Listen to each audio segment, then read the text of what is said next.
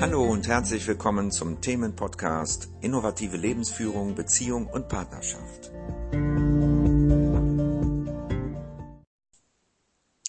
Hallo, hier ist wieder Ulrich, diesmal mit dem Thema Erwartungen in Beziehungen. Wir alle sind Händler und Verkäufer. Außer du natürlich. Und zwar am Anfang einer Beziehung verkaufen wir uns. Das heißt, ist nichts Negatives, aber wir zeigen uns von unserer besten Seite. Ja, so, das ist praktisch, sich so darzustellen, dass man attraktiv ist, dass du den anderen anziehst, ja, so. Also verkaufst du dich auf eine gute Art und Weise. Ein guter Verkäufer bietet etwas Gutes an, so dass der andere das erkennen kann. Ja, das, und das versteht. Und das ist das, was wir ja machen, wenn wir einen Partner suchen. Oder wenn wir jemanden finden, der ähm, für uns in Frage kommt als Partner oder Partnerin. So, was dann geschieht und was sich in den meisten Beziehungen dann auch fortsetzt, ist, dass wir handeln. Wir verhandeln etwas. Also wir geben etwas und verlangen etwas dafür. Am Anfang ist es eher so, dass wir geben und wir bekommen sowieso, das weil beide sind eben äh, sehr gewillt, äh, dem anderen etwas zu geben am Anfang einer Beziehung. Ja, weil wir geben einfach aus Freude und Liebe. Das ist das Natürlichste von der Welt. Und wenn es so bliebe, wäre es auch völlig in Ordnung und dann wäre die Beziehung auch gesund. Ne? Ja? So wie wir Kindern geben, wenn sie noch sehr klein sind vor allen Dingen, so geben wir im Grunde genommen jedem Menschen. Oder so, nach meiner Ansicht, ist es von der Natur oder vom Leben gedacht. Zu geben, mit Freude zu geben, mit Liebe. Und da ist das Geschenk wenn man das so sagen möchte, die Gegenleistung schon drin enthalten, im Geben, mit Liebe. Denn die Liebe ist das Geschenk, die Liebe und die Freude und nicht das, was man im Außen gibt, sei es nun ähm, etwas Materielles oder auch etwas, was man für jemanden tut. Ja, das sind äußere Dinge, aber das wahre Geben ist die innere Haltung dazu. Und was wir tun in Beziehungen ist, wir geben etwas und wir erwarten etwas. Ja? Und warum tun wir das? Wenn wir in einer Beziehung etwas geben, dann ist es oft so, dass wir uns dem anderen überlegen fühlen. Und in dieser überlegenen Position fühlen wir uns sicherer, ja, weil wir haben eine gewisse Machtposition da, dadurch. Also wenn wir dem anderen etwas geben und erwarten etwas dafür, dann sind wir in einer vermeintlichen Machtposition. Und das fühlt sich sicherer an. In unserem Leben geht ganz viel um Sicherheit. So, und wenn diese Erwartungen nicht erfüllt sind, äh, wird, so, wenn die Erwartung nicht erfüllt wird, dann sind wir enttäuscht und böse auf den anderen. Letztendlich ist die Enttäuschung in dieser Art von Geben schon enthalten. Ja, und in dieser Art von Erwartung. Denn der andere spürt dies unbewusst und fühlt sich unter Druck, etwas zurückgeben zu müssen und tut es dann entweder nicht, ja, weil das ist er seiner Würde schuldig einerseits, oder er tut es doch, aber eben nicht aus Liebe und nicht mit Freude. Und dann fehlt der wesentlichste Aspekt des Gebens und auch des Nehmens, weil es ist das Gleiche, ob wir etwas nehmen oder geben. Ja, beim Geben habe ich es ja schon erklärt. Wir geben im Optimalfall mit Liebe und Freude unabhängig davon, ob wir was zurückbekommen vom anderen. Und beim Nehmen ist es genauso. Wir nehmen etwas mit Freude und Dankbarkeit. Und das ist das Gleiche. Dankbarkeit und Liebe, das ist ein und dasselbe. Ja?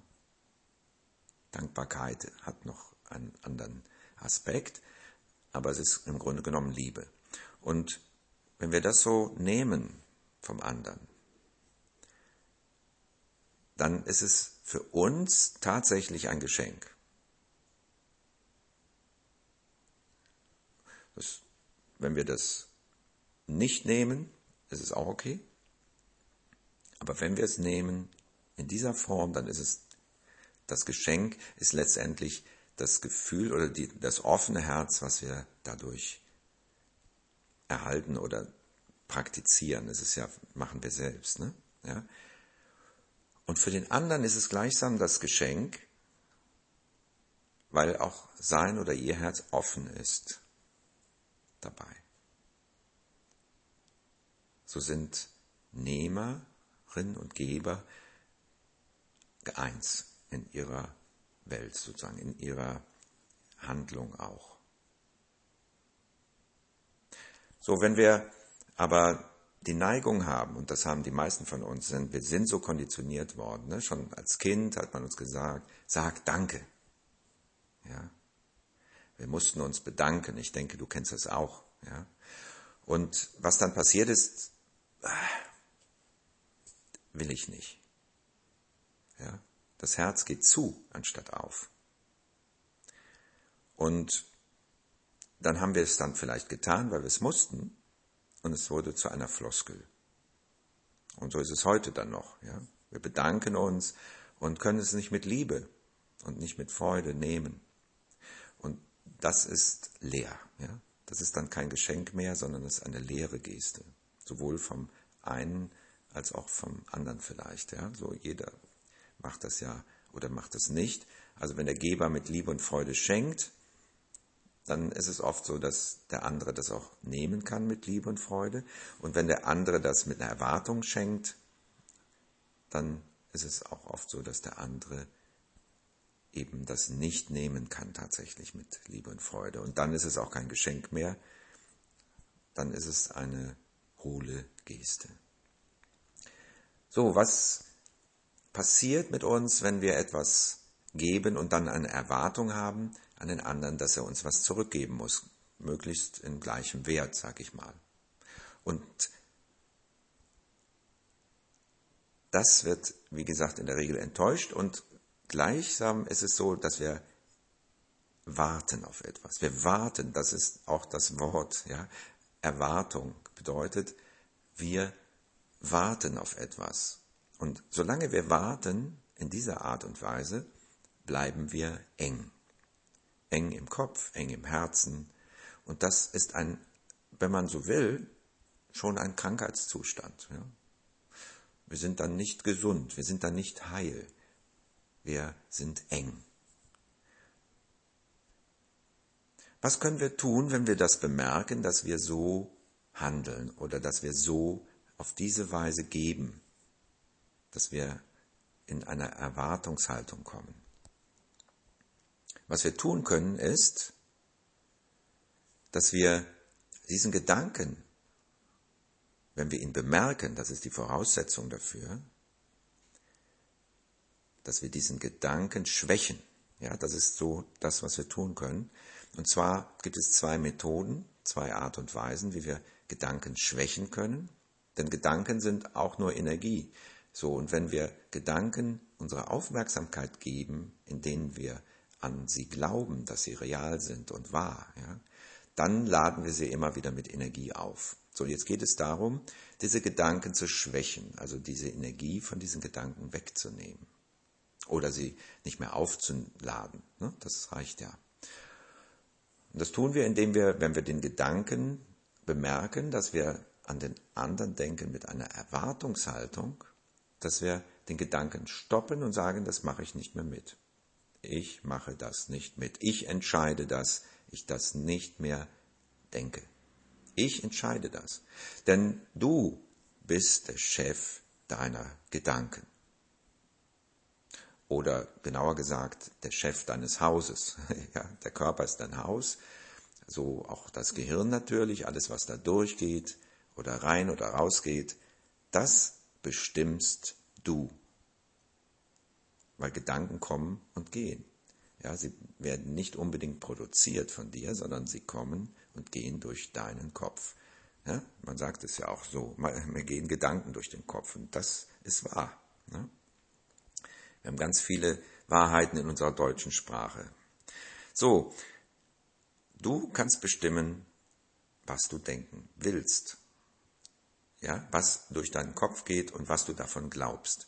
Und wenn du merkst, dass dieser Gedanke etwas mit dir macht, was nicht gut ist, diese Erwartung, du merkst ja, ob dich das weit macht oder eng, dann kannst du dich entscheiden, dass du diesen Gedanken nicht mehr denkst, dass du diese Erwartungshaltung aufgibst. Ja, das tut dir gut und dem anderen natürlich auch, weil es gibt immer Wechselwirkungen.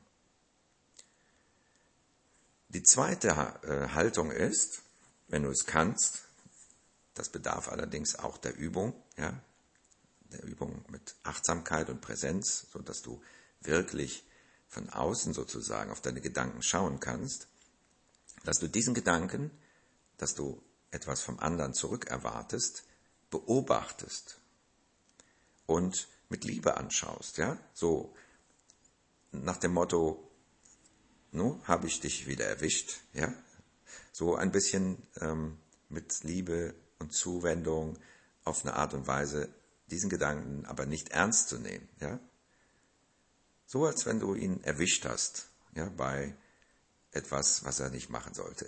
ja. Aber wie ein kleines Kind, äh, was man erwischt bei etwas, was es versucht, ja. Man kann das Kind ja nur lieben, ne? man kann ja nur sagen, man kann ja nur lächeln und als Erwachsener jedenfalls und sagen, okay, hat es wieder versucht. Ja. Jeder probiert ja durchzukommen. So und und das ist mit den Gedanken genauso. Ich meine, die haben zwar keine eigene ähm, Absicht, ja, aber wir geben ihnen eine. Wir geben den Gedanken die Absicht letztendlich, die sie dann aussagen. Ne? Wenn wir daran glauben, was da für eine Information kommt, dass die wahr ist, dann geben wir praktisch dem Ganzen erst den Sinn. Und das können wir auch wieder wegnehmen, indem wir das belächeln, ja, liebevoll auf den Gedanken schauen und ihn nicht ernst nehmen. Ja? Und dann schwächen wir diesen Gedanken dann schwächen wir auch diesen Magnetismus auf uns, den dieser Gedanke vorher hatte. Also das ist die Lösung, wie wir damit umgehen können. Ja? Und ich empfehle ein Achtsamkeitstraining, ein Präsenztraining, was du jeden Tag ausübst und was dich dazu befähigt, eben dies genau zu tun, was ich gerade beschrieben habe. Und das ist nur eine Fähigkeit, die sich daraus entwickelt, aus diesem Training.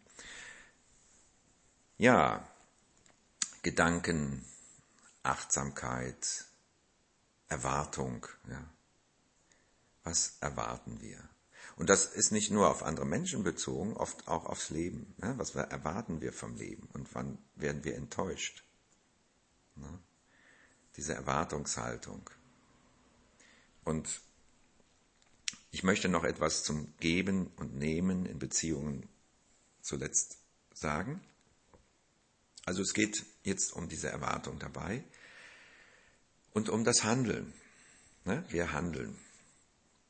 Wir sind ja Händler. Und die Möglichkeit besteht, vom Händler zum Geber zu werden.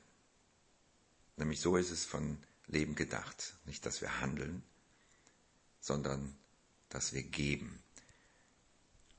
Ich bin nicht religiös in diesem Sinne, aber ich bin religiös oder sage ich mal katholisch aufgewachsen. Und ich weiß noch, Jesus hat damals die Händler aus dem Tempel geschmissen, ja, weil er wollte nicht, dass dort gehandelt wird. Und das ist sinnbildlich so gedacht, ja. Das Handeln letztendlich nicht zum Frieden führt. So, und wir handeln in der Beziehung in der Regel, indem wir etwas geben und erwarten etwas dafür. Und oft klappt das auch, dass da ein Geben und Nehmen ist und dann fühlt sich das ausgeglichen an. Ja, und sobald ich äh, wieder etwas gebe, dann habe ich wieder die Chance, etwas zu bekommen. Ne? Das ist eine, wie eine Investition, ja. Und ähm, das ist keine liebevolle Haltung. Ja? Das ist eine Händlermentalität, eine Händlerhaltung. Und ich möchte dich dazu animieren, wenn du deinem Partner, deiner Partnerin oder einem anderen Menschen, den du magst oder mit dem du eine, in einer Beziehung bist, wenn du diesen Menschen gibst und auf eine, eine Gegenleistung dafür verzichtest, ja, dass du das übst, etwas zu geben ohne Gegenleistung. Und du wirst sehen, diese Beziehung wird sich verändern. Es wird erfüllender dadurch, denn dein Herz wird dadurch weiter, offener. Und wer auf jeden Fall beschenkt wird bei dieser Art von Geben, bist du. Und damit wünsche ich dir einen wundervollen Tag.